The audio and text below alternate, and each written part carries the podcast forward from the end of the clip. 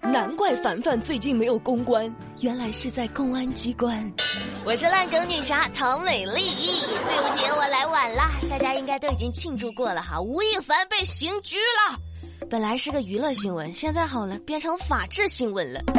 平安北京通报说，针对网络举报的吴某凡多次诱骗年轻女性发生性关系等有关情况，经过警方调查，吴某凡男，三十岁，加拿大籍。因涉嫌强奸罪，目前已被朝阳公安分局依法刑事拘留，案件侦办工作正在进一步开展。恶心，心疼哥哥，里面不知道有没有他爱吃的大碗宽面。也心疼黄牛啊！上个月还在卖演唱会门票呢，这个月开始鼓捣探监名额了。哦，玩笑归玩笑哈，演艺圈非法外之地，顶流亦凡人呐。凡凡，你听我说，你要是出来以后吧，日子不好过，但你也得吃饭，对不对？每天都得要点外卖，对不对？想不想点到一块钱的外卖？美丽跟你们说，通过一个公众号点，运气好的话可以点到一块钱的外卖。同样的点外卖操作能让你省钱。现在打开手机微信，你去搜索关注 API 七七零，然后再点外卖，你试试看能不能省钱。好。准备好你们的掌声！接下来要说的这事儿，值得所有人的降龙十八赞。哦，在东京奥运会男子百米大战中，我国的苏炳添获得了第六的成绩。那之前呢，苏炳添就以九秒八三晋级了百米决赛，成为了首位闯入奥运会男子百米决赛的中国运动员。风度翩翩，大家不了解的可能会好奇，说第六名为啥大家这么激动呢？这个第六名是什么概念呢？美丽跟你这么说吧，世界范围内奥运会所有赛事里面关注度最大的是田径，而田径里面关注度最高的就是百米赛跑，百米也被称为运动之母，而苏炳添是第一位闯入奥运会男子百米决赛的中国运动员，这是中国的骄傲，也是亚洲的荣耀，太了不起了！今天我啥也不干，我就要在这鼓掌啊！我要为他鼓掌半个小时，我真为你骄傲。再说俩正能量的事儿哈，说八月一号在河南郑州长江路的一个小区，因为疫情原因被封了，小区居民不能出入，那吃饭买菜咋办呢？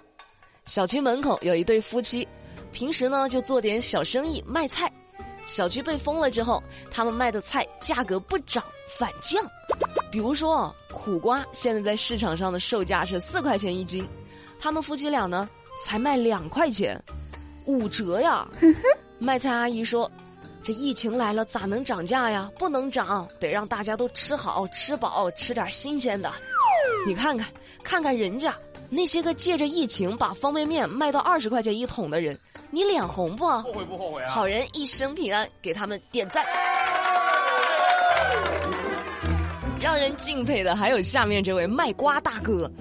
前两天河南登封。”一位大哥把自己在洪水之前进的八千多斤西瓜全部切开，送给抗洪一线的志愿者吃。这位大哥呢，常年在这摆台卖瓜。这次降雨，他的门口受灾也比较严重，自己呢也亲身经历了。看到每天有很多志愿者来救援啊，运送物资啊，他非常感动，就把自己洪灾之前进的八千多斤西瓜全部送给了大家吃，以这种方式来感谢大家。美丽还了解到啊，这些西瓜都是没有受到损害的好瓜，要一块五一斤呢，一共一万多块钱。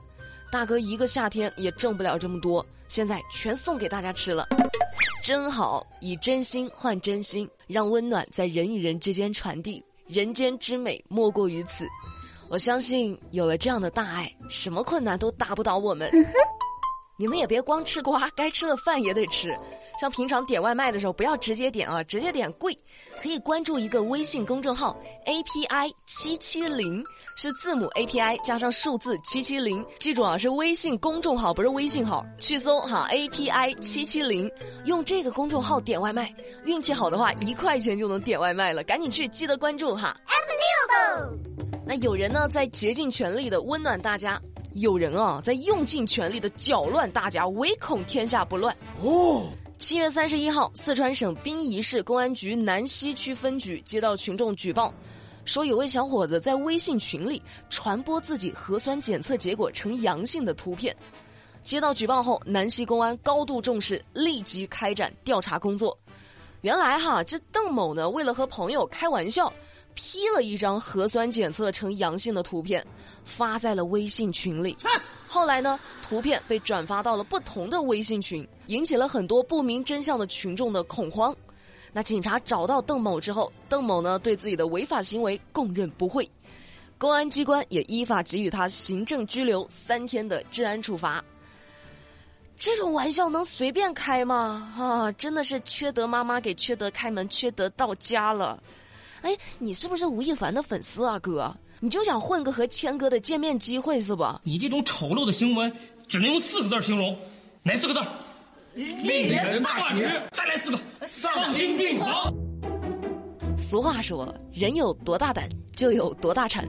但是今天这句话将被改写，变成人有多懒。就有多能，说的是广西的一位小伙子，他上大学的时候呢，学的是机械设计制造，工作之后有一次他爸爸叫他回乡下帮忙耕地，哎，干农活呢，这双抢来不及了，赶紧回来吧。耕了几天之后，他感觉太累了，就琢磨来琢磨去，琢磨来琢磨去。发明了一个无人耕地机，让耕地机代替人工。这耕地机在那耕地呢，他自个儿躲在旁边大树下乘凉呢。不把自己逼一把都不知道，原来自己这么厉害。你看看，从扫地机器人、拖地机器人、洗碗机，懒都是第一生产力呀。我懂了，我从今天开始我就发明自动播节目机器。以后我就躺在办公室睡觉哈，机器在旁边播节目，一天二十四小时轮播。你看你数过了。今天节目最后要说的这事儿呢，老规矩，还是想和大家一起讨论讨论。说的是四川资中一位小伙子艾某和女朋友罗某某发生争吵之后，翻越资中大桥跳河死亡。事后，小伙子的父母向法院提起诉讼。要求小伙子生前的女朋友和大桥管理方承担赔偿责任，这事儿听起来是不是觉得既有道理又不讲理？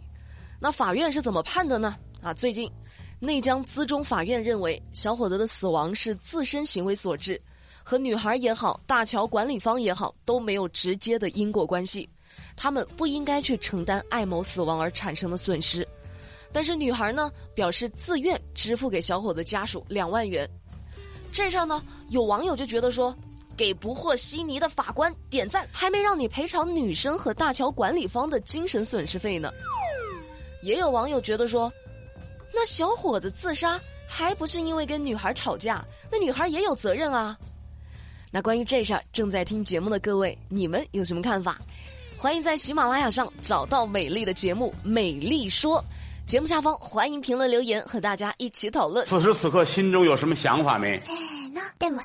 那节目的最后，我们还是来看看在昨天的节目互动里有哪些有意思的留言。首先是一位尾数是五五四五的听众，他说：“美丽，每次我睡觉的时候听，越听越睡不着。”哎，你说说。有听众给我留言说不听我的节目睡不着，这又来一个越听越睡不着的，你们到底要干嘛呀？以后咱早起当闹钟铃声听啊，一听就精神百倍。还有一位叫空无冷冻的听众，他说我家的鸟今天飞到了厨房里，我瞬间就知道它想干什么，我就满足了它，把它给烤了。当你们家的鸟还真的是不容易啊。最后还有一位叫做“美丽超级美丽妈”的听众，他说：“美丽长沙有中风险区，注意防控。”我知道，从周末开始，我们每个小区都已经开始陆陆续续的开始啊全员核酸排查了，不用担心。我一定会注意安全，然后如果过两天我的节目不更新了的话，可能就是我们小区不让出门了，在家办公了哈。好啦，那今天的节目美丽就跟你们聊到这啦。了解更多资讯，参与话题互动，新浪微博、抖音、喜马拉雅都可以去搜索关注马栏山广播站就能够找到我啦。我们明天不听不散，拜拜。I love you.